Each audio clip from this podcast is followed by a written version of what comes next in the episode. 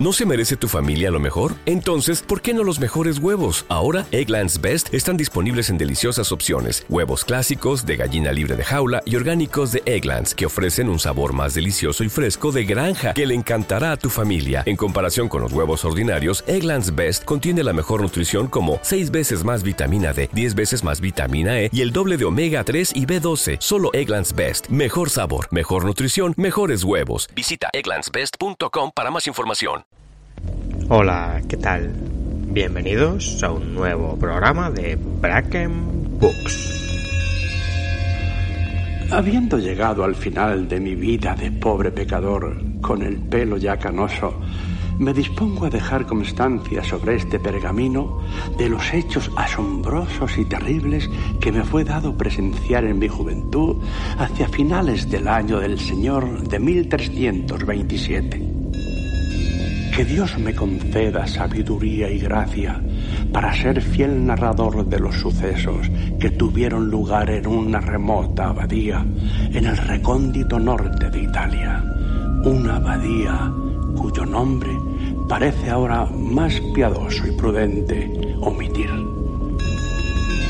Pues sí, como muchos ya habréis adivinado por el título del programa o quizá por esta breve introducción extraída de la película homónima de Jean Giacano, hoy vamos a hablar de El nombre de la rosa.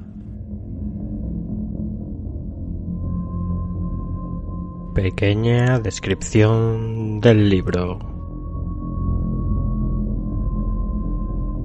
El nombre de la rosa es una novela escrita por el filólogo, académico y lingüista italiano Umberto Eco.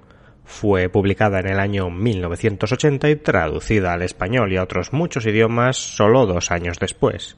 Y es que esta novela se convirtió en todo un fenómeno de masas, en todo un bestseller de increíble calado en la sociedad de su tiempo, y mucho más aún cuando fue llevada al cine, como he comentado al principio, por el cineasta francés Jean Giacano y protagonizada por el celebérrime y tristemente difunto Sean Connery, que en el papel de Guillermo de Baskerville la verdad es que lo clavó.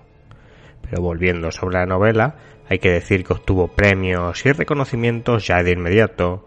Es una novela bastante extensa, pues tiene unas 530 páginas, pero según el diario francés Le Monde son 530 páginas de enorme calidad y es que este periódico en su lista de los 100 mejores libros del siglo XX incluía El nombre de la rosa nada menos que en el puesto número 14.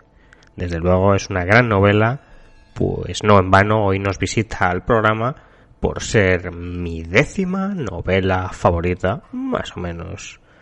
Así que bueno, a pesar de toda esta fama y todos estos elogios, no es precisamente fácil de adquirir el nombre de la rosa.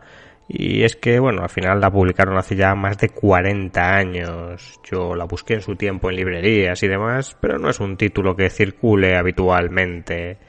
Sin embargo, es fácil de encontrar en Amazon, ¿no? La librería virtual. Y bueno, la podéis encontrar en Kindle, en Kindle por formato, en formato digital por unos 7,50 en tapa dura por casi 22 euros y en tapa blanda por unos 11. Una gran inversión porque es una lectura encomiable.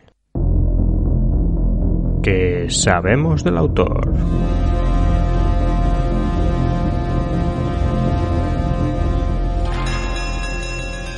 Humberto Eco fue toda una eminencia de la academia y de la filosofía en el siglo XX, especialmente en su Italia natal, pero bueno, en todo el mundo, en verdad. Filósofo, semiólogo, esteta y gran estudioso de la Edad Media, destacó también como un excelente crítico narrativo donde impulsó la novela para todos los públicos, pero al mismo tiempo con contenido oculto. Justo esto es lo que revitalizó con, este título, con el nombre de la rosa. Fue impulsor, pues, de ese intento de llevar la cultura y la historia a, pues a, las masas, una actitud que no en pocas ocasiones tiene el protagonista de la novela, Fray Guillermo de Baskerville. Y bueno, como bien se puede ver en el nombre de este protagonista, era también el bueno de Humberto Eco un apasionado seguidor de las novelas de Sherlock Holmes, pues decidió colocar el lugar de nacimiento de su protagonista usando uno de los títulos pues más famosos de las aventuras del detective inglés. Titulado El sabueso de los Baskerville, ¿no? Y ahí es donde coloca a Guillermo de Baskerville, donde nace. En fin, tenemos pues a un catedrático que ama la lingüística, los estudios medievales y la filosofía, y que además es un seguidor de la novela detectivesca en su sentido más clásico. Veremos, pues, que todos estos elementos los engarza magistralmente Humberto Eco en el nombre de la rosa. Pero vamos ya con la primera cita de la que vamos a hacer hoy de la novela. Huelga decir que aquí hoy se va a realizar un análisis del libro, no de la peli, y que desde luego voy a destripar parte del contenido y de la trama, por lo que si no habéis leído El nombre de la rosa, desde ya os recomiendo que pauséis el audio, acudáis a la librería más cercana para comprarlo y comencéis a leerlo porque merece mucho la pena, y ya lo he dicho dos veces en los cinco minutos de programa que llevamos. La cita que he escogido trata de reflejar el intenso debate que en el libro se produce en torno al conocimiento y a la ciencia, así debe de ser disponible a todos o no. Dice muy brevemente así. A menudo los tesoros de la ciencia deben defenderse no de los simples, sino de los sabios. Breve sinopsis de la obra. ¿De qué va? En dos frases. Bueno, a lo mejor me lleva algo más de dos frases, y es que El nombre de la rosa es una novela compleja, muy compleja, que trata de hecho tres tramas bastante imbricadas, pero al mismo tiempo se podría decir que distintas. Por una parte tenemos la trama principal que compete al descubrimiento de una serie de asesinatos que se están produciendo en la abadía a la que llega un fray Guillermo de Baskerville y su amanuense y narrador Azzo de Melk una abadía enorme perdida en mitad de las montañas italianas, muy rica y excepcionalmente famosa por su enorme y rica biblioteca cargada de conocimiento y libros. Una abadía en la que están muriendo precisamente varios monjes que trabajan en el scriptorium copiando y estudiando esos libros tan valiosos que preservan el conocimiento de un mundo más antiguo. Esta podríamos decir que es la trama más conocida. ¿Te está gustando este episodio? Hazte fan desde el botón Apoyar del podcast de Nivos.